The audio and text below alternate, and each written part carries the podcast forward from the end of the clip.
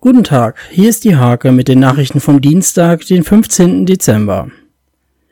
Mitarbeiter des Landkreises Nienburg haben bei einem Waffenhändler aus Steinbrink am Montagmorgen rund 400 Waffen sichergestellt.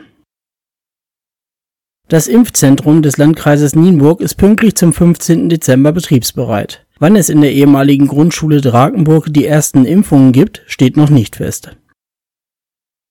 Der Verkauf des ehemaligen Bahnhofs in Landesbergen ist immer noch nicht über die Bühne. Er soll laut Ratsbeschluss für 80.000 Euro verkauft werden. An der Prinzenstraße können Menschen zusammenkommen und gleichfalls beraten lassen. Seit kurzem ist dort auch die Fachstelle für Sucht und Suchtprävention des Paritätischen beheimatet. Sondengänger haben auf Wietzens Äckern im vergangenen Jahr Münzen und andere Bodenschätze gefunden. Diese sind jetzt in Vitrinen in der Heimatstube Wietzen zu sehen.